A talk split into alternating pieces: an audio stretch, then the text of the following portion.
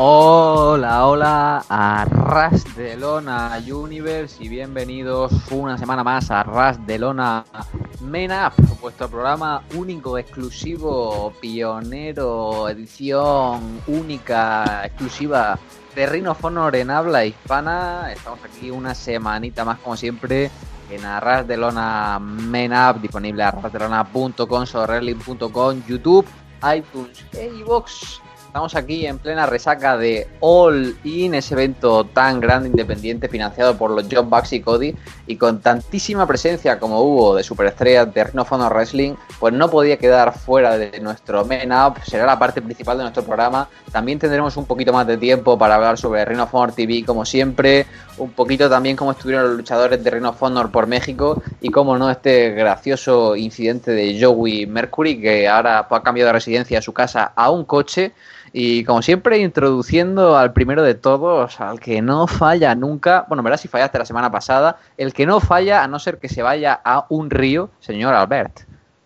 Hola, muy buenas, Arras de Luna Universe. Hola, muy buenas, Alejandro. Pues nada, hice un poco de Tarzán, fue un poco niño Mowgli la semana pasada, pero era, era prioritario, tenía que hacerlo. Y nada más, estoy vivo, solo me, me echo como papilla el pie, pero estoy vivo, así que encantado de estar aquí una vez más en los micrófonos de Arras de Lona. Como siempre también presentar a nuestro invitado, el top babyface de Lona, pero no babyface como Roman Reigns, sino un babyface que la gente le quiere de verdad, nuestro Daniel Bryan, mi Mark de nuestro Briscoe, señor Rich Laconiez, Nueva York. Eh, gracias por eh, invitarme otra vez y estoy muy emocionado que Alberto está aquí y también la noticia es que él ya ha reunido con los del Río y vamos a tener la Macarena 2 que va a salir muy pronto, yo creo que en como dos semanas. Los del Río, la Macarena, ya veis que la Macarena tuvo impacto fuera de España, no, no mentían los vídeos de Bus bailando. Y esta semana sí que estamos los cuatro estandartes, ¿no? Contaba la leyenda que en Arras de una Menap había la figura de un casual, contaba la leyenda que había un chaval que se llamaba Jonathan Romero que estaba con nosotros. Y bueno, eh, dicen las malas lenguas que lleva durmiendo desde la mitad del pay-per-view de Olin, pero se ha despertado a tiempo Jonathan Romero. No se puede ser más mala persona, ¿eh? Muy buenas, Alejandro, buenas a todos. Eh, a ver, tiene, tiene una excusa razonable el hecho de que me dormí, que no me dormí del todo. Hice una cabezadilla, vamos, cortita. Como mi padre, estabas descansando los ojos. Efectivamente, y lo necesitaba porque llevaba casi 24 horas despierto seguido, no había dormido y, hombre, Alejandro ahí charlando todo el rato, pues es un sonicito que al fin y al cabo pues te hace dormir, ¿no? Pero nada, muy contento de estar aquí una semana más. Esta es mi segunda semana, espero que sea seguido. Y bueno, muy, muy contento por poder comentar All In, que a pesar de haber estado un poco dormido, lo pude ver entero y tengo muchas cosas que comentar. Bueno, bueno, lo vi entero, veremos si tiene verdad o no. Yo aprovecharé que esto es como el cometa Halley, una vez en la vida estamos los cuatro juntos y vamos a hablar de All In, es gracioso, ¿no? Hablamos de All In y estamos todos All In, qué bonito.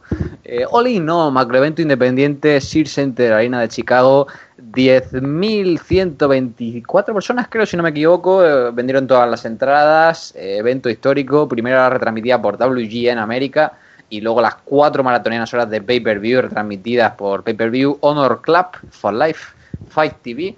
Bueno, eh, fue un pay-per-view que estuvo muy bien. Yo creo que a nosotros cuatro nos gustó, diría en mayor o menor medida, pero creo que todos salimos muy, muy, muy emocionados. Así que bueno, antes de meternos ¿no? en materia, comentar pues, aspectos interesantes y todo eso, creo que podemos aquí hacer una, una round table comentando un poquito en líneas generales con qué sentimiento, ¿no? ¿Qué, qué sentimiento llegábamos a Olin y cómo salimos del evento. Yo por mi parte llegaba con muchísimo hype, pensaba que tenía incluso demasiado, pero la verdad es que salí todavía más emocionado todavía del show, fue un show que me gustó muchísimo, lo disfruté un montón, creo que fluyó realmente bien, la oportunidad de poder narrarlo también en directo con Ring Radio Show. Fue una locura y no sé, creo que es uno de los eventos del año y uno de los eventos que más he disfrutado como fan. No hacía tanto, mucho, mucho, mucho tiempo que no disfrutaba, ¿no? Independientemente de que el combate me gustara más o menos, que me sintiera que un show estaba hecho para mí y para mi disfrute, ¿no? Toda esta fanbase del Being the Elite. Así que ahí está mi, mis primeros cinco céntimos sobre el evento, Albert. Creo que tú también estuviste tan emocionado que no pudiste dormir hasta las 7 de la mañana, ¿no? Completamente, o sea, me acabé durmiendo como a las 7 y cuarto, una cosa por el estilo, que era un poco, pues ya ha salido el sol, debería hacer cosas, pero la pereza pudo. Y no sé, yo llegaba con mucho hype al evento, de este nivel, quizás como tú dices, ¿no? De que tenía miedo hasta de que tanto hype me acabas estropeando porque tenía las expectativas demasiado altas. Y la verdad es que no lo hizo. Fue un evento muy divertido de principio a fin. Supieron compensar muy bien la cartelera para que después de un, alto haya un... no un bajo, pero haya un combate entretenido y distinto al anterior. Me parece que no hubo dos combates seguidos que fuesen iguales. Y eso añade mucho a la cartelera y no sé, el ambiente era muy mágico. La verdad es que es uno de estos eventos en los que entras teniendo mucho hype y sales con más hype de ver el siguiente evento. La única, el único pero me parece que es que a saber si va a haber un siguiente evento de estas características. Esperemos que sí, porque la verdad es que fue una noche mágica y una noche para recordar. Pero de momento, con lo visto y con lo, con lo que podemos haber disfrutado ya, mmm, no puedo salir más contento del evento, la verdad. Yo en tú llevas poco tiempo inmerso en el mundo independiente. ¿Con qué expectativas llegaba y con qué sensaciones, además de sueño, disculpa el bullying, saliste del evento? a ver, yo llegaba, eh, yo llegaba al show la verdad, con expectativas, no con a lo mejor con ese hype que vosotros a lo mejor eh, habéis tenido, pero sí con expectativas de que algo grande iba a pasar, ¿no? Y de hecho, ya lo remarcamos en el radio show, que All In presentaba o significaba un antes y un después en el mundo de la lucha libre en general. Em, pero también tenía un poco de incertidumbre, llámale miedo, llámale preocupación, por si algo no iba a ir bien, si al final el show iba a fallar de algún modo. De esa expectativa, sinceramente, si se iba a cumplir o no. Y como habéis dicho, obviamente se cumplió, creo que fue un muy buen show. Eh, yo creo que todos los combates tuvieron su, su, propia personalidad. Quizás a mí me resultó más largo, por ponerle un pero, el combate entre Kazuchika y Marte School, eh, para darle más tiempo quizás al, al, main event. Pero yo creo que fue un muy buen show en el que pudimos eh, saborear diferentes sensaciones, esa, esa emotividad con Cody, pero también esa risa con Joey Ryan y Hammond Page. Al fin y al cabo, lo que vimos fue un gran espectáculo eh, y estuvimos, a pesar y de, haber estado dormido, que no lo estuve, remarco eso, eh, pues de haber visto que el público estaba metido desde principio hasta final y me quedo con una frase de Cody al final del show, que ya no estaba en pay-per-view, que decía que lo que le parecía más curioso o que lo que le gustaba es que todo el mundo no se había ido del estadio aunque el pay-per-view ya había terminado. O sea que eso ya lo, dice todo.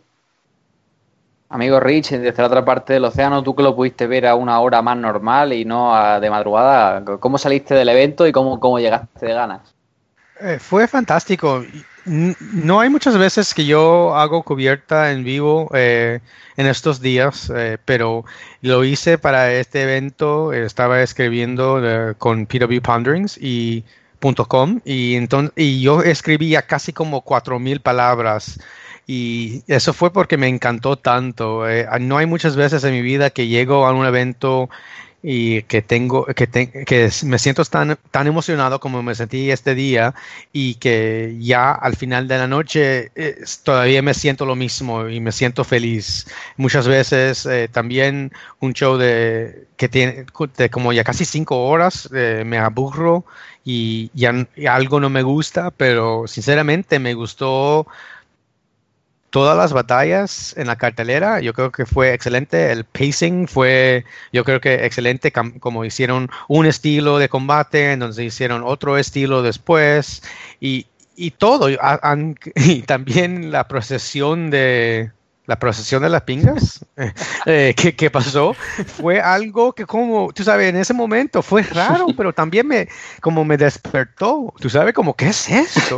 Y, y, y aunque mi, mi, mi mujer eh, se fue a dormir como a las ocho y media, eh, ya casi como solamente dos horas y medio uh, después que empezó el, el show, yo creo que el show fue excelente del principio hasta el final. Yo creo que fue un momento especial eh, para la lucha libre, independiente. Yo creo que puede cambiar la cara de, de como el público, porque también había, yo leí cosas como de Rey Mysterio, que te, de su frase, te voy a decir, ese frase que, que tuvo Rey Mysterio, que se jode. Yo ya acabo de comprarme una máscara de lucha libre eh, del Carcayo.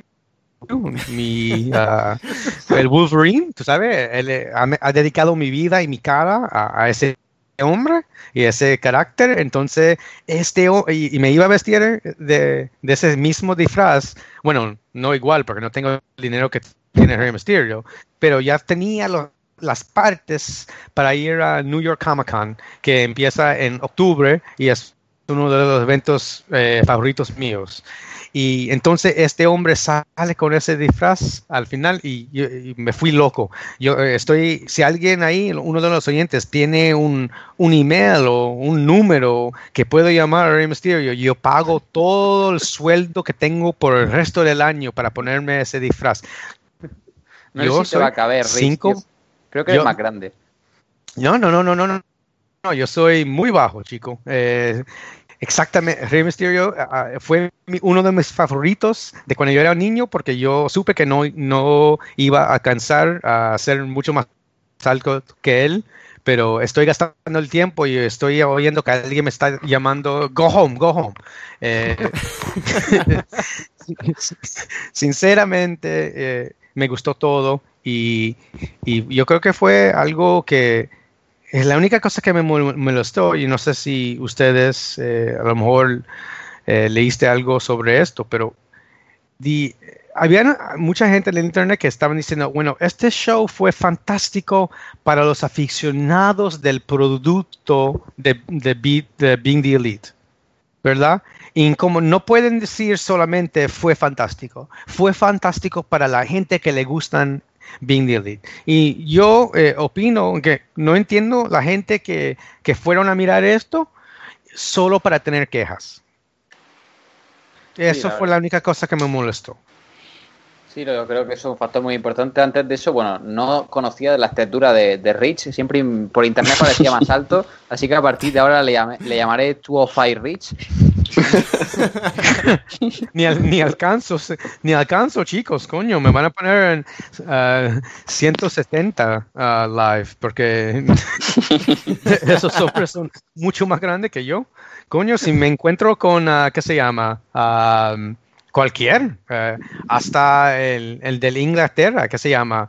El que se viste muy bien. Um, Gallagher. Gallagher, coño, eh, él me da miedo si lo encuentro mientras dos edificios, una noche oscura.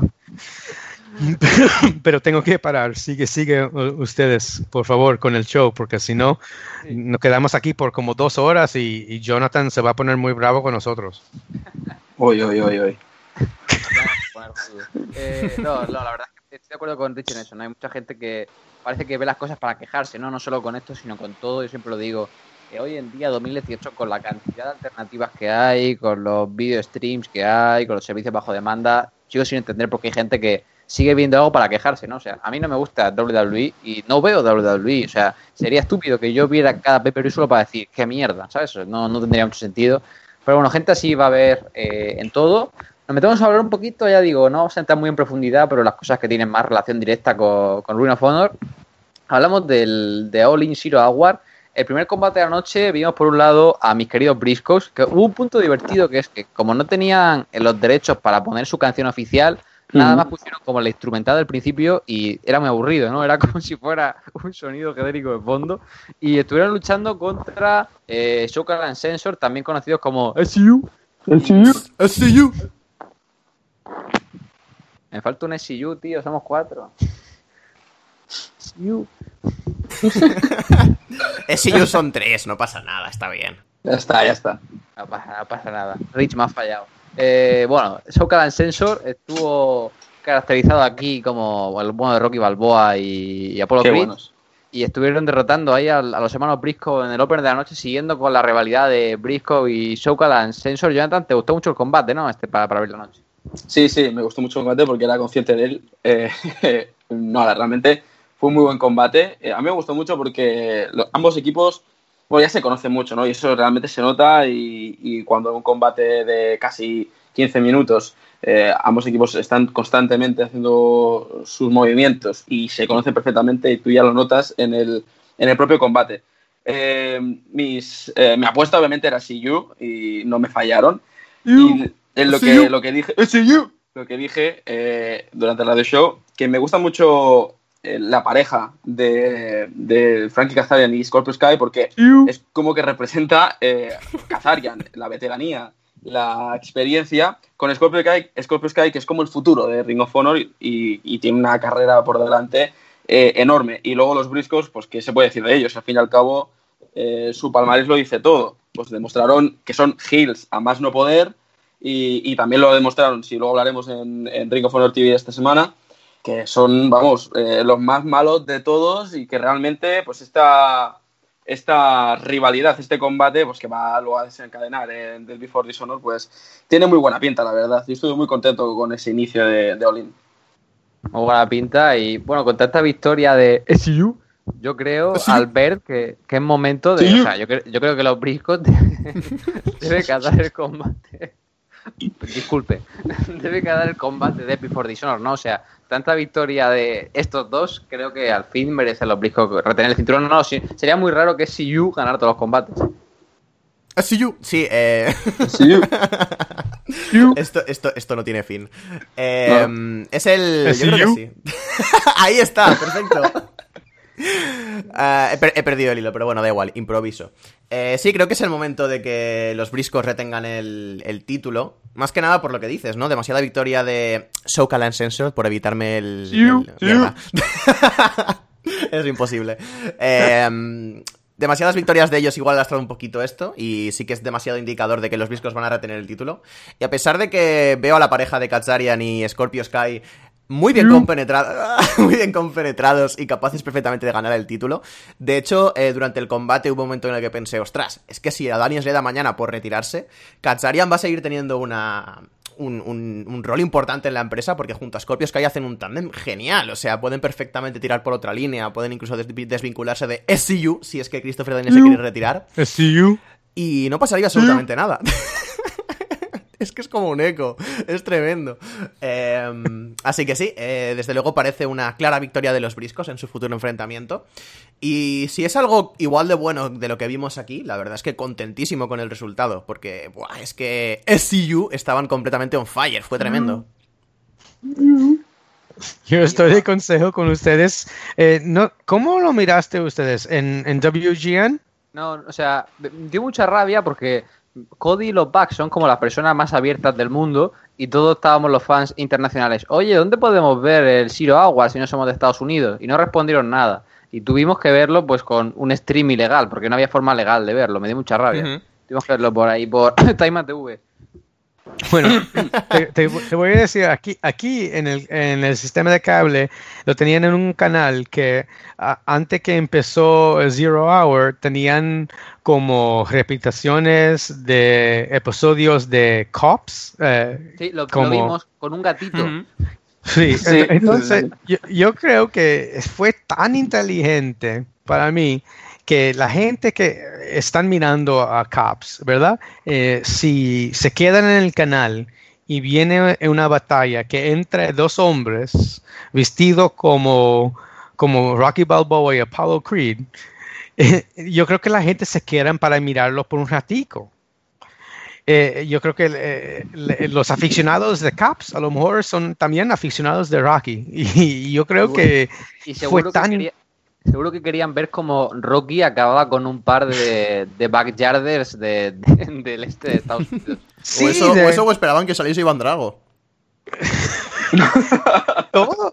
Eh, entonces, y, y, la segunda batalla que, que, tenían tantas leyendas de la lucha libre, eh, también que yo creo que la gente que a lo mejor no pensaban comprarlo después de ver eh, estas, estas batallas, eh, pensaban cambiar su mente y comprarlo.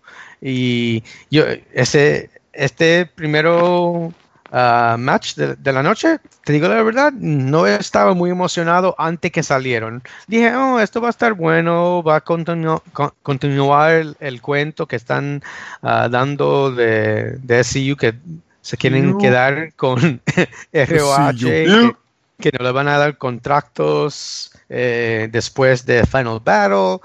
Y, yo creo que, lo cambiaron aquí para hacerlo como más gracioso y, yo creo que salió muy bueno que si era sin yo creo que si era como una batalla normal y no salen con esos disfrazos, eh, entonces la gente a lo mejor no le importa tanto. Eh, tú sabes, no la, yo creo que la gente en la arena le iba a siempre gustar porque están emocionados que empezó el show, pero yo creo que la gente afuera, tú sabes, mirando en la televisión, esa gente, no, yo creo que se, esto le, le hizo la batalla más interesante y, y algo más genial.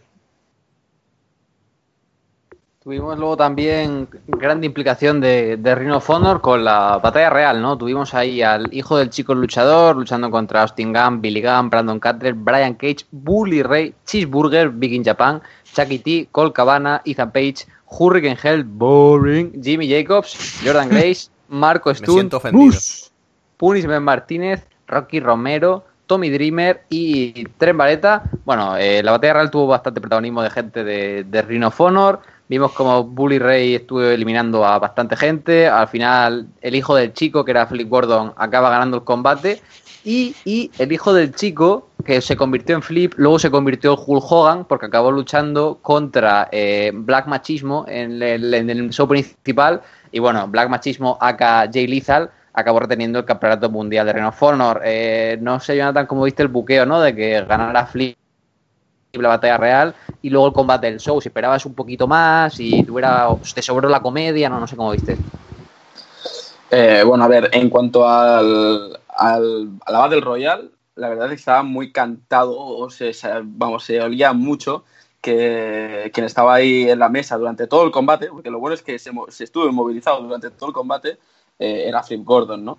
Eh, pero bueno, al fin y al cabo lo que, lo que ganó eso es la reacción del público con saber de que al fin y al cabo Flip Gordon iba a estar en Olin y qué más que tener un combate por el título de Ring of Honor entre Jay Lethal. Y para mí, pues eh, la comedia de Jay Lethal, de ahora soy Jay Lethal normal y luego soy Black Machismo, me encantó. Realmente es que a mí me, me gusta muchísimo el personaje de Black Machismo y que, bueno, entrar con Lani Poffo que luego nos dimos cuenta que la, eh, la chaqueta que tenía era una chaqueta original de Macho Man que se le había regalado el propio hermano.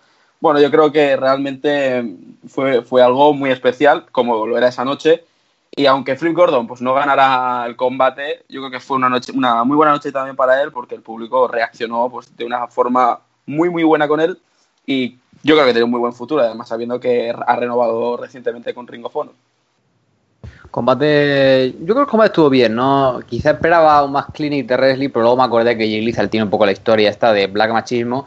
Y la verdad es que me pareció, me pareció muy divertido, ¿no? Rich, eh, sé que a ti también te gustó mucho cuando estuvimos viendo eh, Bound by ¿no? Cuando salió Jay Lethal en su cumpleaños con Lani Poffo. Yo creo que el detalle de que saliera aquí Black Machismo, tratando a Brandy Rhodes como Elizabeth y todo eso, estuvo, estuvo. Bueno, a mí me encantó el momento Flip Gordon haciendo el comeback de, de Hulk Hogan todo me encantó. Eh, el, el, Battle Royal yo creo que fue fantástico. Me, me, dolió un poco el corazón cuando botaron a Billy Gunn al piso. Eh, tenía como sueños de ver Billy Gunn como campeón de ROH, eh, porque él es el único. él es el, el, el, hombre de culos y quería verlo. Tuvimos al hombre de culos y al hombre de pollas en el mismo show. Y el hombre de culitos, porque estaba el hijo también. Yo, yo ni, ni, ni, supe que ese fue su hijo. En un momento yo creía que, digo, ¿qué? ¿Que hay dos Billy Guns? Eh, estaba muy confundido ¿no? con eso, pero eh, la batalla eh, de Black Machismo contra Phil Gordon fue para mí eh, fantástico. yo me acuerdo que cuando yo era niño yo miré a WrestleMania 5 bueno, antes yo creo que ustedes nacieron, pero yo ese fue el momento para mí que, que yo empecé a odiar a Hulk Hogan y la razón fue que yo estoy mirando y digo, coño, eh, le pegó con tres elbow drops, sí. tres codazos. ¿Qué es esto? Tú sabes, esa es el, eh, la llave final de, de Macho Man. Y le pegué tres veces y este desgraciado eh, tú sabes, eh, sale ahí y le gana. Y entonces, eh, eso fue espectacular, momento por momento de, de, esa batalla. Y esto es otra de las cosas que hicieron por la noche que para mí lo hizo tan bueno. Eh, mira, una batalla de, de, Flip contra Jay Little normal. Yo no sé si la gente va a estar tan emocionado, ¿verdad? muchas veces yo creo que ROH eh, pierde la ficción cuando no tiene un heel contra un face. Yo creo que eso es importante. Y en esa batalla no creo que debían tratar a Jay Little como un, como un heel, pero con la transformación que pasó eh, fue excelente. Y, como dijo Alex, cuando cogió a Brandy por, el brazo y la trató como era Elizabeth y la levantó en el aire, eso fue fantástico. Y los momentos cuando le pegaron ahí eh, y se cambió durante la batalla fue fantástico. Todo me gustó de esto. Eh, yo me acuerdo, tuve la oportunidad para hacer una entrevista con Jay Lethal y yo le pregunté que, que hablara en, la voz de Macho Man eh, esa vez. Y como me miró con una cara y dijo, dijo como dos cosas, como, como un fraso, pero me, me hizo reír tanto y fue un momento en mi vida eh, espectacular. eh, ya casi uno de los mejores. Bueno, un momento, mi esposa me oyó. No, no, no. Fue primero eh, casarme y, tener mi niño, entonces eh, hablar con Jay Little. Pero eh, honestamente me gustó mucho ver eso. Y eso fue una de las cosas que yo no creo que eso solamente será por la gente que son aficionados de BTE, pero pero la gente que, que, se, tú sabes, crecieron mirando la lucha libre su vida entera y se acuerdan de esos momentos grandes y espectaculares y dándole eso a la ficción ahí, yo creo que es algo que, cambia la batalla y, lo hace mucho más interesante. Yo quiero hacer ahí un, pequeño comentario respecto a los dos combates, pero antes una pregunta para Rich. ¿Tuviste que golpearle el hombro a Jay Lizard para que saliese Black Machismo? Sí, sí, fue, sabes, eh, tenía un poco miedo porque, como dije ya, eh, yo soy como un hombre chiquito y él es un hombre grandote, entonces, tú sabes, estaba muy cerca, pero después que, que, le, que le di así, todo estaba bien porque atrás de mí fue, tú sabes, SCU estaban ahí para protegerme, entonces, tú sabes, todo, está bien. Genial, genial. Me, encanta la, imagen de ver un montón de aficionados golpeándole el hombro para que saque a Black Machismo. El pobre Jay Lethal tiene que estar harto ya, pero bueno. El meet and Exacto. Eh, no, respecto a la, a Over the Budget Battle Royale, eh, solo quiero decir que me encantaría ver a Austin Gunn de forma prolongada, de alguna forma, o metiendo un poquito la cabeza en Ring of Honor, quizás en un top prospect, una cosita del estilo, para ver de lo que es capaz de hacer, pero de momento me ha demostrado que es hijo de su padre. Eh, eso es lo que me da miedo, y eso ya lo comentaré en otro momento, lo de los Second Generation y tal, pero bueno. De momento es un digno sucesor, de su padre simplemente por el rollo de que llega, hace cuatro booms súper exagerados y, se pira. Yo creo que es, perfecto y es, vamos, es un, es un heredero genial. Y simplemente decir que Marco Stamp fue el que más brilló y, poquita cosa más, la verdad. Eh, un, combate muy entretenido. Y en cuanto al Jay Lethal contra, mm, contra Flip Gordon, eh, ya no puedo añadir mucho más a lo que habéis dicho, de, a los comentarios que habéis dicho. Estoy, estoy, eh, de acuerdo con, todo lo que habéis dicho prácticamente.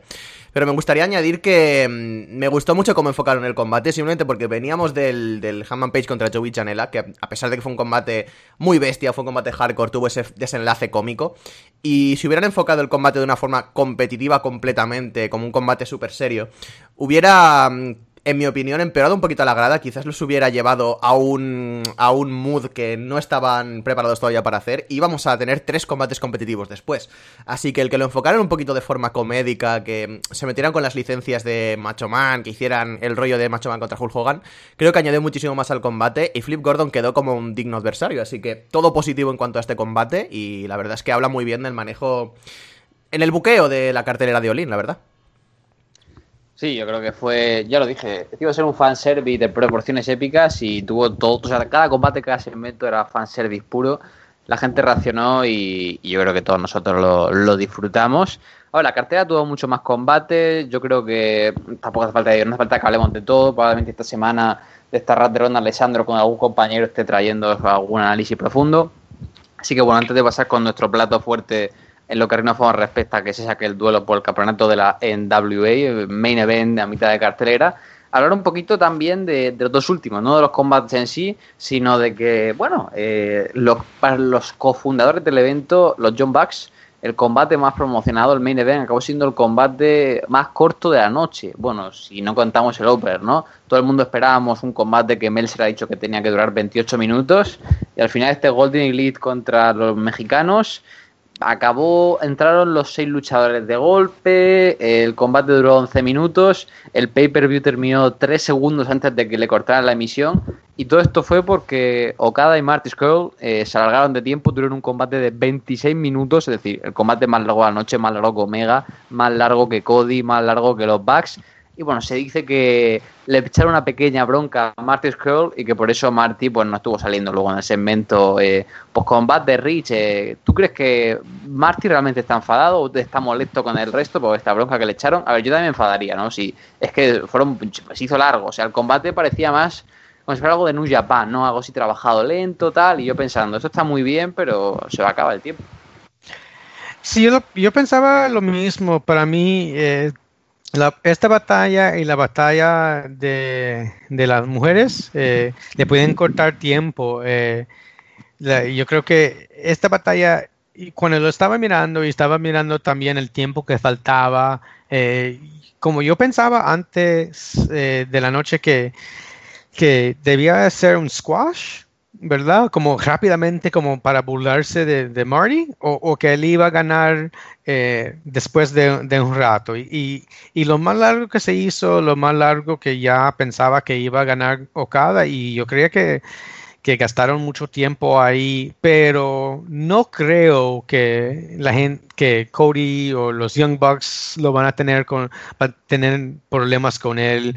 Y la noticia que como, eh, bueno, él no salió al fin de la noche, pero yo creo que eso fue parte de del cuento que le van a decir que él se puso como bravo de perder y no quería salir con ellos, pero yo no creo que ellos le van a coger con él por eso. Eh, lo pensé raro en el momento, eh, pero yo, yo, no creo que, yo creo que la noche entera, mira, yo si las pingas se marchan más rápido, rápidamente, hay más tiempo, ¿verdad? Eh, eh, pero entonces no puedes tener, tú sabes, él fue la, batalla, tú sabes, última antes que el main event, pero había tiempo eh, por la noche entera que se podía cortar. Después que pusieron a Bully Ray por la, tú sabes, por la mesa, entonces, como se quedaron ahí mirándole en la cara con caras como duras por, mucho tiempo. Habían puntos la noche entera que, si tú le cortas 30 segundos, no le importa a esa batalla, pero le dejan más eh, tiempo al final de la noche. Y también con las noticias que, que Joey Mercury se encontró en problemas y el que él fue iba a ser como uno de los uh, producers que iban a estar ahí y que no estaba ahí, a lo mejor eso afectó cosas también, pero eh, tú sabes, hay, mira, las compañías más grandes del mundo, la compañía más grande del mundo eh, ya casi no puede acabar a tiempo ninguna, ni, un show será eh, solamente SmackDown o 205 Live porque ya la gente todos se van del estadio. Albert, aquí has tenido también una cosa muy interesante, ¿no? Más allá de, esto del límite de tiempo, que se me había olvidado, ¿no? Eh, continuamos con la rivalidad también de Flip Gordon, Bully Ray y Cole Cabana, ¿no? Bully Ray volvió a quitar tiempo en un pay-per-view tradicional, súper abucheada del siglo y gran salve de Cole Cabana, ¿no? También merecido que Cole Cabana tuviera aquí esto y a mí me sigue dejando incógnitas de cara a Final Battle y Death Before Dishonor, qué van a hacer con Cabana, con Flip y con, y con Bully. Me has dejado la mejor parte de la noche para que la comente, muchas gracias.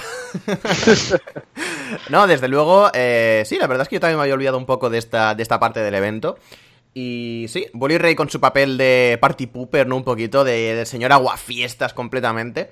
Después de ese combate tan competitivo entre Jay Lethal y Flip Gordon, sale ahí a molestar y sale a fastidiar a Flip Gordon y a volver a atacarle. Y este momento para Colcaban es bonito y es bastante chulo, más que nada por eso, porque era, era un poco el local hero, por así decirlo, es el hombre de Chicago que ha abandonado a su ciudad, ahí por donde ha ido siempre. Y es un, es un homenaje bonito, pero desde luego también con, con, visiones al buqueo de Ring of Honor y todo esto. Me parece muy acertado que hayan tenido mm, este tipo de, mm, por así decirlo, no me sale la palabra en concreto, de mm, guiños y de mm, insinuaciones a empresas como Ring of y Japan, de rivalidades activas y todo esto me encanta, que no haya sido un show separado completamente inconsciente de todo lo demás que pasa en las demás empresas. Y ha sido bonito por ese, por ese rollo, pero también estoy un poco despistado. O sea, no sé lo que va, en lo que va a acabar esto entre estos tres. No sé cómo lo van a enfocar. No sé si va a ser un Colcabana contra Bully Ray y ya está, y es cuando va a terminar todo. No sé de qué forma puede entrar Flip Gordon a la palestra, porque en realidad ya ha vencido a Bully Ray, si no recuerdo mal. Así que, no sé, simplemente el personaje de Bully Ray me gusta y me da bastante asquete a partes iguales, eh, durante muchas veces de muchos shows. Y no sé si quiero que esto acabe ya de una vez para ver qué más pueden hacer con Flip y por dónde tira Bully Ray o que se extienda y que Bully Ray directamente se retire, no lo sé. La verdad es que me da bastante igual esta rivalidad ya hasta cierto punto. Bueno, Jonathan, eh, go home, ¿no? Los últimos minutos del combate. Yo creo que un aliciente de la lucha pues, final, ¿no? De este main event fue más allá de narrar la acción, que fue una acción sin fin, era pues ver si realmente les iba a dar tiempo a acabar el combate o si le iban a cortar la transmisión más puro estilo pues, Halloween Havoc del 98, ¿no? Se sentía la tensión y cada... O sea, yo recuerdo un par de falsos finales de 57 en plan, ¿qué estáis haciendo con vuestra vida? Sí, es verdad, sí, porque incluso cuando acabamos el programa, eh, me acuerdo que tú colgaste los, los auriculares y dijiste, oye, pues le han dado tiempo en 11 minutos o casi 12 minutos eh, hacen todos los movimientos, que realmente eh, yo me pongo la piel de uno de ellos y digo, madre mía, o sea, ha acabado el combate exhausto, porque eh, convertir un combate de media hora en 12 minutos escasos, perdón, es mm, digno de, reconocer, perdón por mi voz. Y allí se muestra realmente es la profesionalidad de todos, ¿no? Sí que es verdad que, y como he dicho antes, yo le hubiera quedado muchísimo tiempo al combate de Marty contra Okada, porque realmente eh, era muy, muy lento para mí, desde mi punto de vista. Y, y, por el contrario, el combate entre Golden Elite y Rey Mysterio, Rey Phoenix y Bandido, pues para mí fue totalmente lo contrario, ¿no? Fue mucho más eléctrico. Quizás pues, el tiempo también pasó pues ese, esas facturas. Quizás el tiempo, si hubiera sido más largo, pues el combate hubiera sido más, más lento. Pero bueno, lo importante al fin y al cabo es que pudieron acabar el pay-per-view, que, que al fin y al cabo nosotros estamos ahí con el miedo de decir, bueno, a ver si van a cortar la emisión y aún está los Bucks eh, haciendo la cuenta, que eso ya hubiera sido, vamos, eh, yo creo que hubieran fracasado en ese aspecto, pero, pero bueno, al fin y al cabo todo salió bien, todo salió, o no, no, no bien, pero bueno, no, no, es que saliera mal, eh, me refiero a que no salió tan bien como, como se esperaba, pero pudieron resolucionar ese problema de producción, de tiempo, y, y, a mí me gustó, fue, fue un show que, fue, perdón, fue un combate que a mí me despertó, o sea, a mí lo cada contra Marty School, me, como se me hizo muy lento, realmente ahí es como que uf, me vine abajo. Pero el de el, de, el main event realmente me, me, despertó porque, bueno, porque obviamente son, son unos grandes, luchadores. Y Bandido, que para mí era un total desconocido, me sorprendió muchísimo. Y, eh, acabé con el show con algunos con algunos apuntes de varios luchadores a los que seguir detrás, porque realmente Bandido me sorprendió muchísimo. O sea, creo que que seguiría a este chico en un futuro, porque no tenía ni idea, no sabía ni de su carrera, ni de qué es lo que había hecho, y, me demostró muchísimo. Yo creo que, bueno, fue un, gran profesional que estuvo a la altura de los demás, que no es fácil estar a la altura de Fénix, de Misterio y de los demás. Así que nada, yo creo que fue un muy buen evento, lástima del tiempo, pero pudieron solucionarlo muy bien y espero si hay una segunda edición, pues que, que en este aspecto mejoren. Yo por hacer un último apunte así estúpido de los que me gusta hacer, eh, ya que estamos hablando de bandido, ya hay quien lo llama el Hayabusa mexicano, que es una auténtica barbaridad tan pronto, ya lo he leído por ahí. Y mi, mi, momento favorito del main event, desde luego, fue cuando, no me acuerdo quién, hace un dive hacia afuera, se lo comen todos, para variar.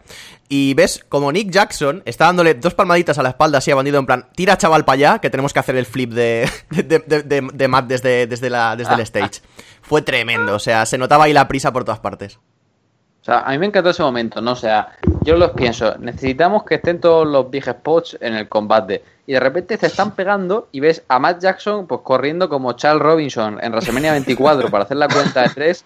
Se, sube al stage, hay como dos luchadores solo y de repente no se ve ni el dive porque Kota Ibushi y Phoenix están corriendo para hacerle la camita. Y yo, madre es que sin ningún tipo de sentido, ¿no? Solo voy a subirme a la rampa para tirarme, no hay tiempo de pegar por ringside.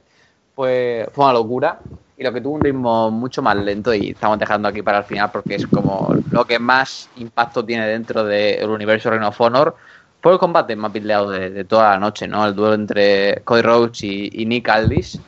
Y bueno, la verdad es que para mí fue uno de los mejores combates de, todo el año. Creo que fue un combate fantástico. Toda la atmósfera que crearon en torno a él.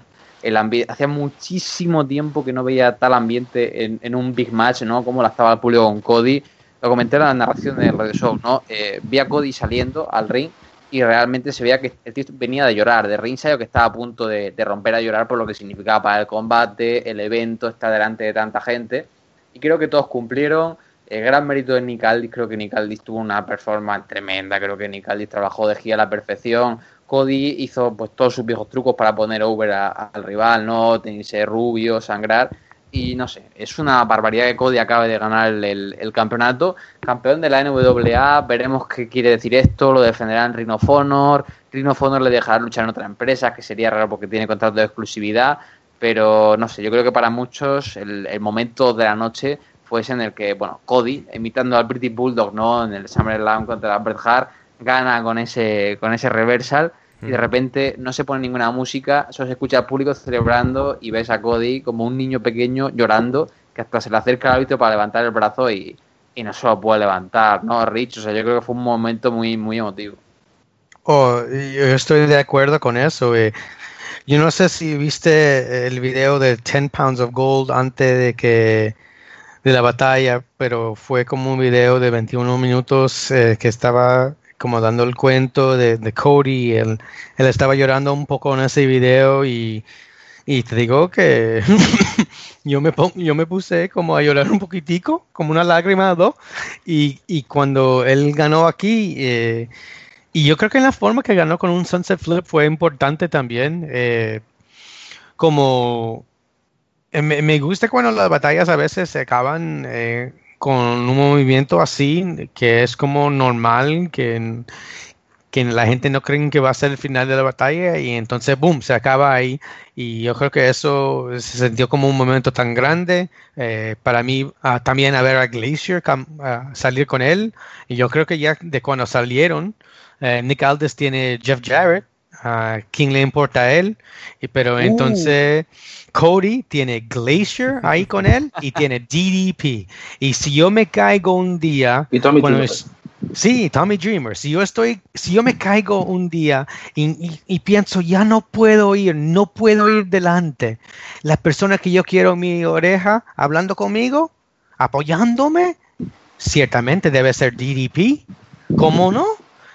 Eh, él, puede motivar a la gente, tú sabes, a hacer cualquier cosa. Y, yo creo que el equipo que tuvo Cody no, no pudo perder ahí.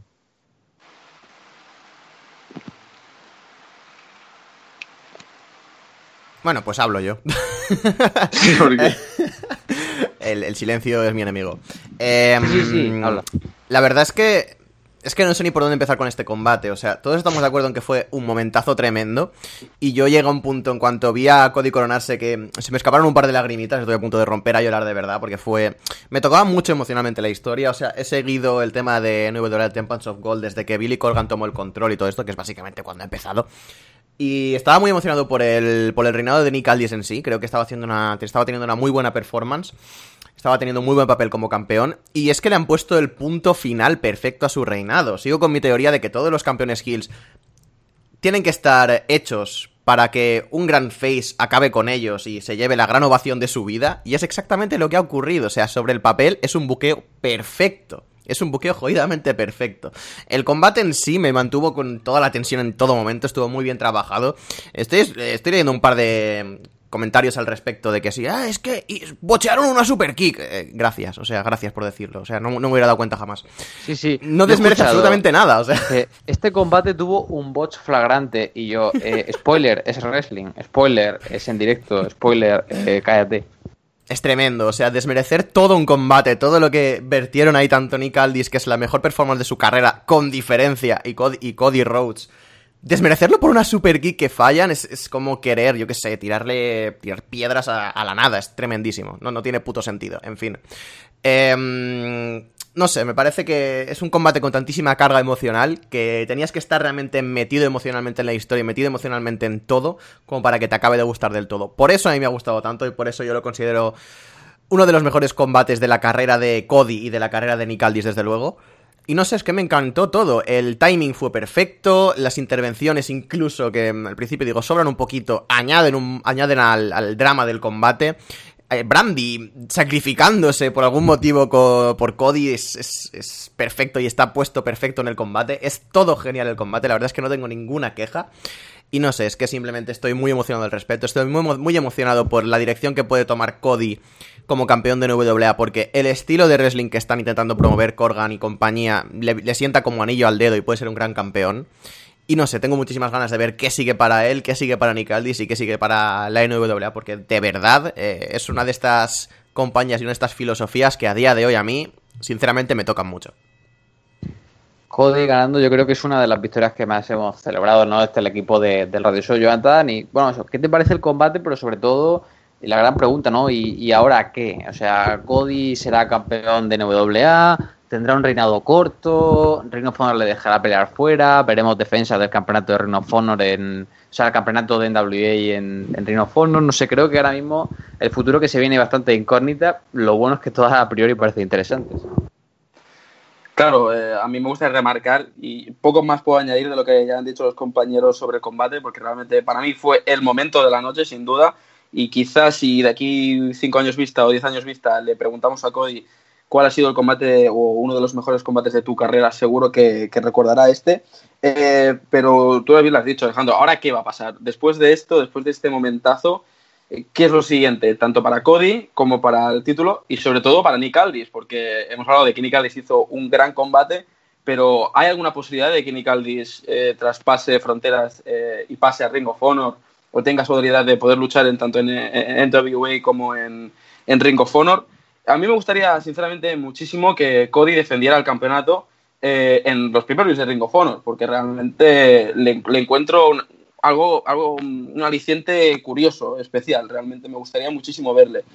Y también me gustaría que Cody saliese fuera y a defender el, título, eh, a lo mejor también en un, en un, show de NWA, pero claro, está esa, esa cosa, ese aspecto de, exclusividad en el contrato que tiene con Ring of Honor, que nos deja muchos eh, frentes abiertos de cara al futuro y que realmente a mí me gusta, porque yo cuando acaba, es como una película, ¿no? Cuando acabas una película que sabes que puede tener una segunda parte y te ha encantado esa película, que te dejan con el gusanillo de qué es lo que va a pasar, eso realmente eh, para mí son los mejores finales, ¿no? Aunque no haya sido el main event, aunque no haya sido el combate estelar de la noche, para mí es el combate que nos dejó con más eh, sabor de boca en el sentido de qué es lo que va a ocurrir, ¿no? Y, y quitando el aspecto de qué es lo que pueda pasar, lo que yo presencié, lo que pudimos ver eh, en directo en ese combate fue algo mágico. Hacía muchísimo tiempo realmente que no veía a Cody tan emocionado como salió en aquel momento, tanto antes como después. Me pareció increíble, incluso se lo indiqué a Alejandro, a mí salió eh, piel de gallina de, la emoción, porque realmente veía a Cody que estaba traspasando un momento en su vida que nunca iba a imaginar que iba a llegar. El hecho de poder ganar el título que su padre ganó, es algo que no todo el mundo puede decir, es el único, eh, es la única familia que, ha ganado ese título en dos generaciones distintas. Así que realmente eh, me alegro mucho por haber presenciado este, este hecho, que es, fin y historia, y me da mucha, me da mucha felicidad por Cody porque más allá de lo que pueda ocurrir, al fin y al cabo este, este combate o este título, el hecho de ganar este combate, mm, no les importante, ¿no? Al fin y al cabo, pues lo que le interesaba es ganar este título para poder, de alguna manera, eh, decirle a su padre que esté orgulloso de él y de que todo esto lo ha hecho por y para él, ¿no? Y que realmente quiere seguir con su legado. Y luego ya vendrá todo, luego le vendrán títulos en Ring of Honor y posiblemente cuando vuelva a WWE también le vendrán títulos porque ya se convertirá, si no lo es ya, en, en un gran luchador y en el WWE será una superestrella. Así que me alegra muchísimo ver a Cody así, mm, tan feliz con ese título, que veremos qué ocurre y pase lo que pase realmente, si es en Ring of Honor o fuera de él, eh, creo que, va, a haber un buen papel y NWA va a subir en un siguiente escalón que realmente necesita. Chapó por Billy Corgan y espero que Nick Aldis merezca también una revancha que seguro que, la tendrá. Yo en cuanto al futuro, perdona Alex, eh, en cuanto al futuro, espero mm, que la colaboración entre Ring of Honor y NWA sea vaya más y realmente para el reinado de Cody haya un esfuerzo por parte de los dos despachos para que la estela que han formado en WWE con el título, con Ten Pounds of Gold y todo esto, que es básicamente enfocar en cuanto a historia, realidad sobre el título, Em, espero de verdad que Ring of Honor permita esto y permita que Cody defienda su título ahí y permita que NWA y Cody tengan la libertad creativa suficiente como para montar una historia alrededor. Porque el punto fuerte del reinado de Nick Aldis ha sido la historia que han generado a, partir de estos vídeos, a partir de esta serie. Y creo que si bien Cody va a llevarlo por un camino bueno, si no siguen con esta línea de trabajo, eh, un poco la esencia que, están intentando crear con la marca va a desaparecer un poco. Así que espero de verdad que las directivas tanto de Ring of como de NWA se pongan de acuerdo respecto a esto y quizás de New Japan o de donde sea que vaya a luchar Cody en el futuro y pueda defender el título allí y hagan un esfuerzo corporativo porque la cosa tire para adelante con él, porque la verdad es que puede ser un gran reinado o puede simplemente pasar eh, a la historia como el momento de la coronación y poquita cosa más. Y espero que sea lo primero, la verdad. Claro, ahora que comentamos el, futuro, aquí viene la siguiente incógnita. Eh, bueno, Cody y los Bucks parece que se han dado cuenta de lo grandes que son, ¿no? Y no quieren firmar por ninguna empresa. Parece que no van a firmar por WWE y que tampoco van a, no sé si van a renovar con Honor, van a pedir un contrato pues un poco más liberado. Yo, tengo muchas incógnitas, ¿no? Porque por viendo su sentimiento de ahora, parece que quieren ir por su cuenta. Yo no creo que vayan a querer abrir una, una, empresa propia, creo que sería una locura, creo que sería un error creerse tan poderoso Rich, pero yo creo, sobre todo viendo las últimas declaraciones e interacciones de Cody y los Bugs en Twitter, que le gustó mucho producir, yo creo que una lo que tiene que hacer Rhino Fondor, si se quiere asegurar tener a, a Cody, a los Bugs, a Hammond y a Marty en la empresa, es decirle, oye, mira, el próximo año, además de luchadores, vais a ayudar en producción y vais a ayudar en booking. Yo creo que lo tiene que hacer Rhino Honor si realmente quiere mantenerlo, ¿no? darle esta libertad para que también no solo formen parte delante de la cámara, sino también detrás de ella. Bueno, yo creo que también, eh, sinceramente, ellos, que ROH ya le, bueno, para los Young Bucks, como ellos ya pueden hacer muchas cosas que desean y no le molestan mucho. Yo creo que ellos en, ROH como lo soportan eh, eh, y lo apoyan y en, en buquear cosas como con lo que hicieron con eh, los Hardy Boys, ¿sabes? yo creo que eso fue todo de ellos, como dijeron, que eso fue todo de, la mente de ellos, que ellos fueron y ellos estaban negociando mientras eh, con, los Hardys y, y, que tenían como eh, permisión de, de Impact y, y, todo. Entonces, yo creo que ya hace un rato y también la gente que ellos ponen en BTE, entonces tú sabes, eh, todo lo que están haciendo ahí lo, dejan suceder en la televisión de ROH. La única cosa es que como no hicieron eh, black machismo, tú sabes, no creo que van a hacer eso eh, en ROH, pero muchas otras cosas con Flip y cosas así de, All In y, y ellos escogen lo que quieren hacer en el show, entonces la compañía y la, y la compañía empieza a usar esas cosas también en el producto, a lo mejor dándole más oportunidades para hacer esas cosas, pero también sabiendo que All In es, fue una noche, ¿verdad? Y, yo creo que eh, tratar de buquear eh, una noche, o vamos a poner que hacen All In dos, dos noches, y, y sí, tienen sus... Eh, tienen BTE, pero esos son, ¿sabes? Solamente como 20 minutos y lo pueden hacer mucho más rápido y no tienen como 60 gente o algo que son parte de eso que tienen que buquear todos. Entonces, yo no creo que van a caerse en un en una situación en el futuro con ROH que van a hacer mucho de eso, pero yo creo que van a tener la libertad para seguir haciendo all in, porque yo creo que parte de la atracción eh, es que para los aficionados es que este es algo especial. Y si se convierte como una empresa que, tiene shows hasta mm, aunque solamente lo tienen una vez al mes yo creo que ya se va a ya no es especial ya va a ser algo muy diferente. Y yo creo que ellos como eh, hombres de negocios van a saber eso. Eh, la única cosa que a lo mejor me da un poco miedo eh, es que yo no creo que ellos son verdaderos gentes, hombres de negocios inteligentes, porque ¿a dónde estaba el oso de negocios? Sí. En All In. Dígame esto, gente. ¿Qué es esto? Durmiendo, ah, durmiendo. ¿Qué? Jonathan, ¿tú eres, ¿tú eres el oso de negocios? Yo tengo, yo, yo tengo la teoría de que el, oso de negocios es Fatas Masa. Y no, no pudo porque estaba en primera fila. Pero yo, creo que ellos se van a quedar con ROH y con, ah, con New Japan y lo que van a hacer, van a tener un contrato con, con, con libertad.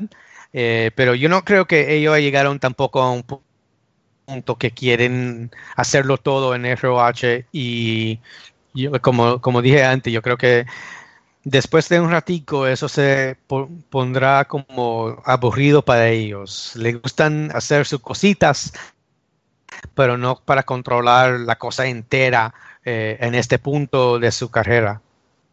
Claro, ver, porque no sé, yo creo que es raro. Eh, yo sí que veo que está ya apartada la por la época de escena independiente de Indie Darlings, tanto de Cody como de los John Packs, creo que se han corrido la escena ya de arriba abajo y tampoco quieren estar viajando de, de una punta a otra, pero también es normal que estamos trabajando ya en Rhino Honor pues tanto un par de años seguidos, al final se vea monótono, entonces no, no sé qué quiere hacer esta gente el año que viene. Tengo claro que a WWE no van a ir el año que viene, o sea, si llega el día 10 de enero, mm, por decir un día, y anuncian que van los 5 WWE, eh, lloraré muy fuerte. O sea, no, no quiero imaginármelo. Está ese sentimiento, ¿no? De que los Bucks son un poco los Bucks, bueno, y Omega, y Hammond Page, etcétera. Eh, Elite en sí. Y Cody, tío. Y Cody, por supuesto. Sí, sí, ha llegado a un punto que sí, Cody también. Son la, la viva imagen de que se puede triunfar fuera de WWE. Ya no simplemente es eso, es que son muy grandes, es que son, son ellos prácticamente la atracción principal de todo. Y, y, no creo que vayan a ir a WWE en un futuro cercano. Yo creo que esto simplemente es lo que dice un poco Rich, ¿no? Es una forma de diversificar y es una forma de salir un poco de la corriente, de estar en la monotonía, entre comillas, de estar en Ring of Honor, de estar en los pasos que te marcan. Es un poco la forma perfecta de liberar toda la locura, esta que tienen creativa, y perdón que le acabo de dar una hostia al micro, liberar un poco toda esta... Mm, esta sed de creatividad que tienen, por así decirlo, lo veo como un complemento perfecto y si pueden hacer de esto algo anual, siguiendo con Bing Elite, yo creo que sería la, la, forma perfecta de que siguiesen en Ring of Honor y en New Japan durante bastante tiempo, porque es algo que ya sabes que WWE de por sí no te va a dar. Y tal, y tal y como están los sueldos y todo esto, pueden vivir de sobras perfectamente y ser unas grandes estrellas fuera de WWE. Así que esto es la excusa que necesitaban los Bucks, Omega y The Elite en sí para no recalar en WWE en un futuro cercano. Y creo que si consiguen formarlo y consiguen hacerlo todavía mejor durante estos años venideros, creo que va a ser lo que les acabe anclando a, estas empresas para. No para el resto de sus carreras, porque tengo claro que en algún momento llegarán a WWE, sobre todo por parte de Cody o quizás Omega. Pero sí para estar durante mucho más tiempo haciendo esto y haciendo crecer al circuito independiente, entre muchas comillas, y haciendo crecer el nombre del wrestling fuera de WWE. All In, el evento que hizo historia, la gran cita, ¿no? A si me, si me sigue pareciendo surrealista, pues ver un plano de cámara como el de WWE, ¿no? Desde un pabellón de 10.000 personas y que sea un evento independiente. Veremos cómo afecta esto a, a Reino Honor, que también tiene eventos muy grandes en el camino, tiene un double shoot ahí en, en Las Vegas con Death Before Dishonor, tenemos New Japan Fighting Spirit and Lease el día después, tenemos también Reino Honor volviendo a Baltimore para Glory by Honor, Final Battle que se tiene que anunciar dónde es, y como no, al final del camino, principio de otro, ese G1 Supercar en el Madison Square Garden cada vez queda poquito menos. Así que yo creo que con esto podemos cerrar la conversación de, de Olin y meternos con Rhino Honor TV. No sé si tienes algo, ¿quieres añadir algo más de Olin, Jonathan, o pasamos con, con Rhino Honor TV? Eh, en general, en generales, no. Eh, lo que sí que me, me, me, llamó la atención en, el, en la Battle Royal eh, Jordan Grace, porque no, no lo he dicho bien. Si no, si no ¿Cómo, ¿Cómo, se pronuncia Rich? Se dice Jordan, eh, solamente Jordan. Eh, lo, lo, como lo escribe en una forma diferente. Vale, Jordan, Jordan, Grace. Ok, Jordan Grace. Sí. Eh, me, realmente me sorprendió muchísimo esa eliminación a, a Brian Cage, que dije, wow, ¿qué, qué está pasando? Eh, me sorprendió muchísimo y nada, poco más. ¿eh? Realmente, bueno, yo, yo y Ryan, pues aplaudirle y que viva los penes muchísimos años. Rhino Honor TV de la última semana. Tenemos aquí un episodio cargadito de acción, ¿no? Seguimos con el buen material desde el Central Stage de Atlanta. Lo estuvimos comentando Rich y yo, que el material aquí se siente como muy refrescante, muy bien editado, muy televisivo.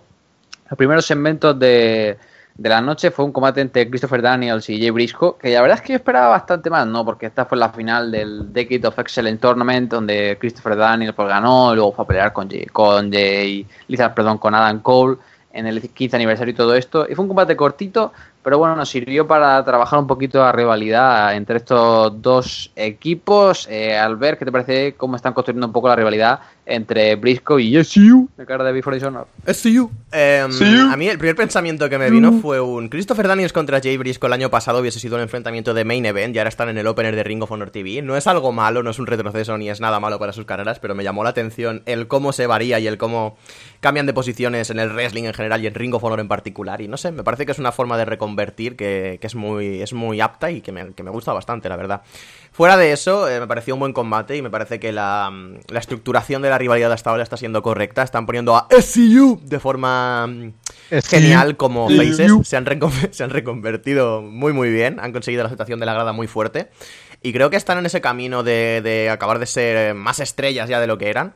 Y mm, te diría que espero su coronación, pero es que espero todavía más que retengan los briscos, porque no creo que SCU sea SCU sea esa pareja, esa pareja de faces tremenda que tiene que acabar con el reinado de, los briscos.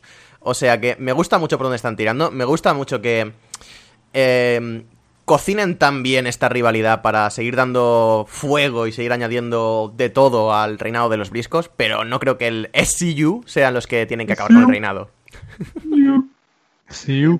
Siguiente combate de la noche, la verdad es que a, mucha gente le ha gustado, he leído por internet que dicen que fue un combate realmente bueno. A mí no me terminó de volver loco. Vimos a Flip Gordon derrotando a Silas Young, que era un poquito de retención, ¿no? Porque ya lucharon a principio de año cuando Silas era campeón televisivo. Silas retuvo aquella noche y tuvimos eso, ¿no? Jonathan, Flip Gordon derrotando a, a Silas y luego de nuevo la continuación de la historia con Bully Ray y dejando entrever esa alianza entre Bully y Silas, ¿no? Para el tag team que veremos esta semana. De hecho, para mí, eso fue lo más destacado del combate. O sea, un combate normal. O sea, realmente a mí Sale Young, eh, os voy a decir, no me llama la atención como luchador. Eh, ah, siempre sí. es un hombre de verdad, tío. Ya lo sabía. Ya, los, ya. Hombres, los hombres de verdad no se quedan dormidos. Siempre recordaré, siempre recordaré ese momento en Londres, eh, ese meet and greet en el que Sale Young estaba solo con el móvil porque nadie le quería ver quería una firma de él. Así que bueno, realmente. Respect the cave face, motherfucker. Eh, bueno, me pareció un buen combate. Un combate, bueno, no un buen un combate normal. Y lo que a mí me gustó, ya te digo, lo que a mí me, me, lo que puedo destacar más de él es esa intervención de Bully Ray que recalco con lo que ocurrió en All In, eh, que el personaje de Bully Ray me encanta porque es que es malo, pero no el malo como podemos encontrar con los briscos, ¿no? Es un malo que te da rabia, que dices, joder, es que ¿por qué lo haces?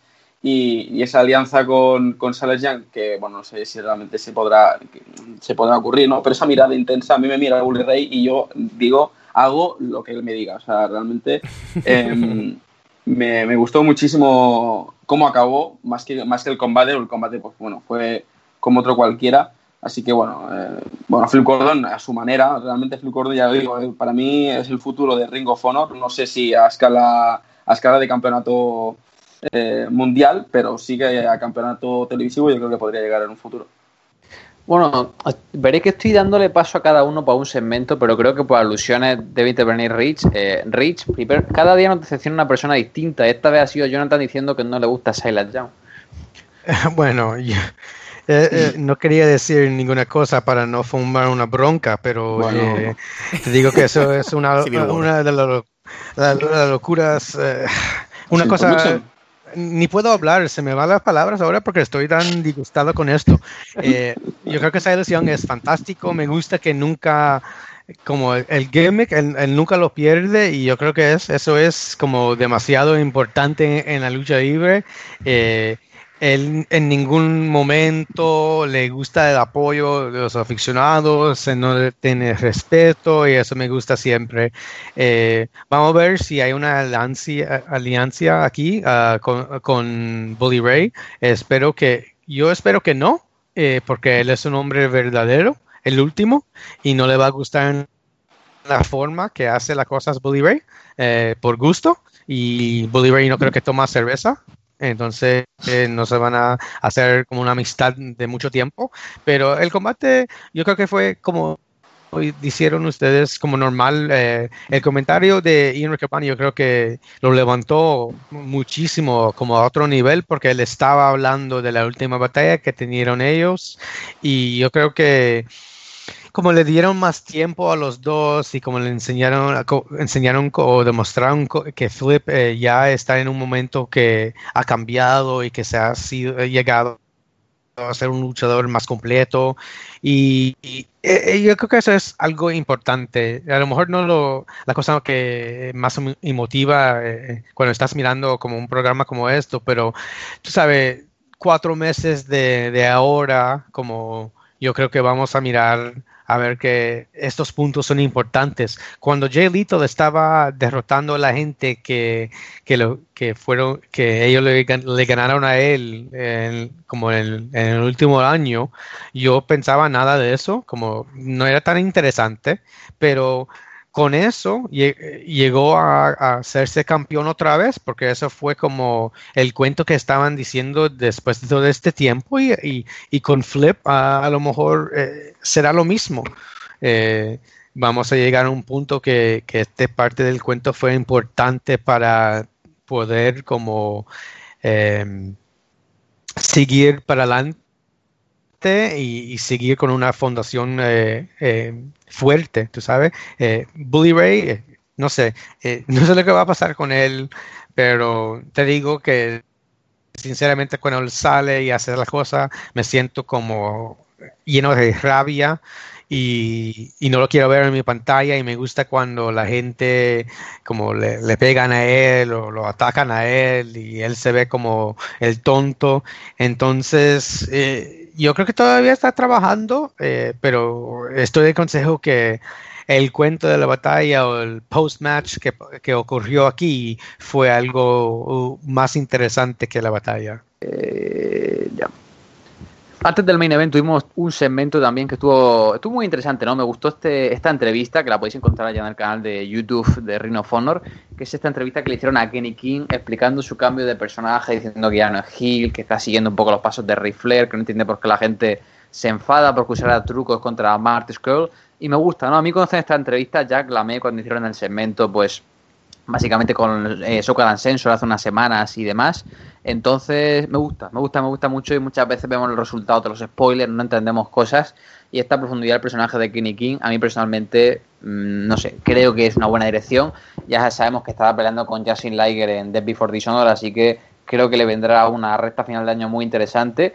Esos mis 10 sobre la transformación de Kenny King. No sé si alguno de vosotros quiere comentar algo sobre Kenny King, cambio de personaje, etcétera, o pasamos ya, ya al main event. ¿Hablar ahora o callar para siempre? Nada, simplemente muy rápido. Me parece que todo lo que es añadir profundidad en personajes es de lujo y Kenny King necesitaba un refresco. Así que muy fuerte. Estoy eh, bancando muy fuerte este cambio de dirección. Así que perfectísimo. Eh, ¿Habla la calle para siempre? 3, 2, 1. ¿Sí? Eh, eh, estoy de consejo. Eh, yo, yo, creo que Kenny King, yo creo que siempre se ha portado como una persona que es muy arrogante y yo creo que este cambio de, de su personaje, yo creo que es muy, muy interesante.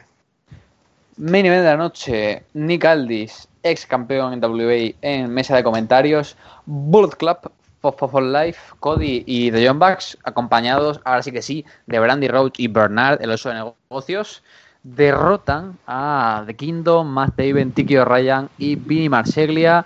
Campeonato Mundial de en juego, pelea muy caótica, contó incluso con Matt golpeando con una patada a Bernard, el oso de negocios, que eh, un GIF de ese movimiento me enfrascó una pelea en Twitter en la que eh, Matt me acabó diciendo dame un follow porque eres el más Melvin de los Melvin que me he conocido. Y yo, gracias más, yo también te quiero.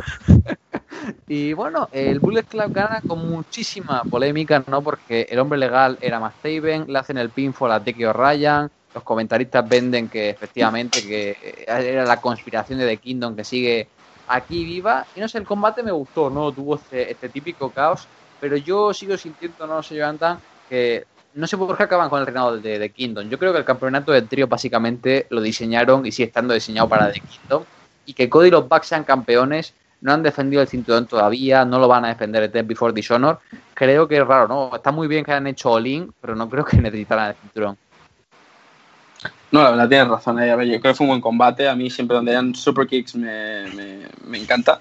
Eh, pero sí que es verdad que tienes razón, ¿eh? porque los títulos de tríos con, con The Kingdom pegaban muchísimo, realmente. Y yo creo que si le quitas eh, los campeonatos a, al trío de Matt Taven, Tiki O'Brien y, y Vinny yo creo que es como que pierden esa esencia, ¿no? Ese algo, ese, ese extra que realmente tenían, ¿no? Pero bueno, eh, al fin y al cabo también existe una razón, ¿no? Por la que sigan luchando entre ellos. Al fin y al cabo también teniendo siempre a The Kingdom como los campeones y ver muchísimos combates en los que retienen y retienen y vuelven a retener el combate, el título, pues también puede llevar a cansar, ¿no? Y en este, en este momento, pues los Jump con los campeonatos de tríos es como Brock Lesnar con el campeonato universal, ¿no? O sea, realmente eh, lo están defendiendo poco, pero no por ello creo que, que gane menos prestigio el campeonato. Sí que me gustaría verlos eh, de nuevo como campeones a The Kingdom, porque me, me gusta mucho, sobre todo Matt Taven, eh, como su personaje y cómo interpreta. Y quiero recalcar en el combate que no solamente Bernard tuvo su momento, a pesar de que fue golpeado por Matt Taven, sino también el momento de Brandy Rhodes en ese esquinero arriba del todo y saltando ahí como una auténtica campeona, demostrando que Ring of Honor de nuevo también apuesta por ese, esa, esa lucha libre intergénero, que también es importante. Bueno, yo, yo creo que puedes regresar la semana que viene, Jonathan, porque ese análisis fue muy bueno. Eh, eh, bueno, yo, yo eh, pienso, vamos a ver lo que van a hacer con, con The Kingdom. yo creo que específicamente, bueno, para el cuento que están para, para, moverlo adelante, ¿verdad? de la conspiración que, que, hay contra ellos, si tienen, si ellos son campeones, ¿cómo se puede hacer, eh, cómo se puede decir siguientemente que, que hay conspiración? Porque ellos ya tienen algo ahí, ¿verdad? Entonces yo creo que para perderlo le da más a, ellos para darle quejas a cosas, yo lo vi en Twitter como el día después que pasó, se pusieron muy bravos, dijeron que no querían trabajar ni querían estar ahí en la empresa, entonces a lo mejor pueden ser, eh, decir algo así, eh, le va a dar a lo mejor un punto a, a Taven para seguir y, uh, tú sabes, retar para el campeonato mundial y entonces ellos le pueden ayudar a él. Yo creo que hay, muchas cosas que pueden hacer sin uh, tener eh, los campeonatos y, y no sé, esos campeonatos no creo que son tan importantes ahora. Dáselo para los Young Bucks por un ratico, que lo sujeten. Pueden tener ah, como una batalla interesante contra otra gente. Tienen que, yo creo que darle tiempo también a otros equipos que se forman en esa división, porque también tiene gente, sí, que Ellos, ellos pueden ganárselo también. Eh, y no sé, eh, yo creo que no, no, no, me voy a quejar ahora mismo porque solo, eh, solo se hizo el cambio eh, este, este, fin de semana, pero yo tengo mis ojos para mirarlo delante de aquí porque quiero saber que va a llegar a un punto final este cuento de la conspiración. Yo creo que no puede seguir por como tres, cuatro o cinco años la conspiración es real, eh, Albert. Es que no se puede decir nada más. La conspiración es real y estoy esperando ya el momento en el que el bueno de Karil Sinkin lo admita de una vez y esto acabe con un Matt Taven contra Silkin. O sea, es que, es que, es que no puede ser de otra forma. Yo quiero, yo quiero a Matt Taven peleando con Joe Y el ganador se queda con la empresa. Por favor, por favor. Y, que al final el bueno de, de Sinclair sea quien la consiga, de alguna forma. Tiene que ser el referee. Se, llama, se aboda Sinclair, se, llama Sinclair, tiene que ser su empresa. Yo creo que de todas las estupideces que hemos dicho, esa probablemente sea la más grande de la temporada, Albert. Ostras, pues me, me acojo el mérito muy fuerte. Algo más que añadir esta victoria de, los John Bucks que siguen añadiendo pues cinturones como regalitos a su palmarés. Nada, poco que añadir a lo que han dicho ya nuestros compañeros. No, no, más que nada mostrar mi descontento. Mostrar mi descontento porque lo pierdan The Kingdom, pero bueno, no pasa nada. El título está en buenas manos. Y si algo sabemos es que The Kingdom va a volver a tenerlos, o sea que es perfecto. Ahí queda, veremos si Matt Taven acaba subiendo a pelear por el campeonato. Y bueno, con esto creo que podemos terminar un poquito con el repaso a, Ring of Honor TV. La semana que viene estaremos analizando otro episodio cargadito de acción. Tenemos por ahí a Madison Rain luchando contra Sumi Sakai por el campeonato de, de Women of Honor. Tenemos también a Best Friends contra Bully Ray y Shayla Young. Así que hay cosas realmente interesantes por medio. Y en último minuto, eh, vamos a darle la palabra a nuestro amigo Rich, porque a diferencia de lo que pasa en la mayoría son mexicanos, eh, Más Lucha Producciones estuvo subiendo el evento de Pura Raza, ¿no? Este evento que tuvo talentos de CMLL y, y Rhino of Honor en él. Y ahí estuvo Christopher Daniel peleando contra Hechicero. Y estuvo también los Briscoes peleando contra, pues, creo que era Volador Junior y, y, y, Rey Cometa. Lo podéis ver por, por YouTube. El pabellón estaba vacío.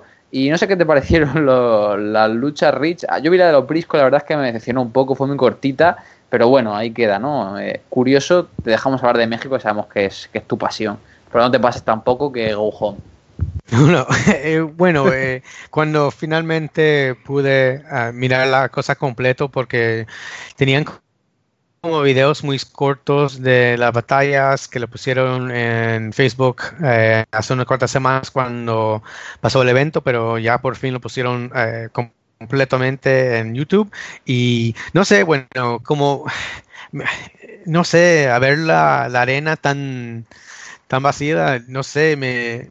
Parecía, no sé, un show de golf o algo así, ¿no? Ay, me, me, dio, me como me rompió el corazón que esta... Tú sabes, Christopher Daniels y los Briscoes, yo creo que en unos cuantos años, y ya Daniels eh, está en esa conversación, son leyendas y, y, y se van a México y, y, están enfrente de nadie, como...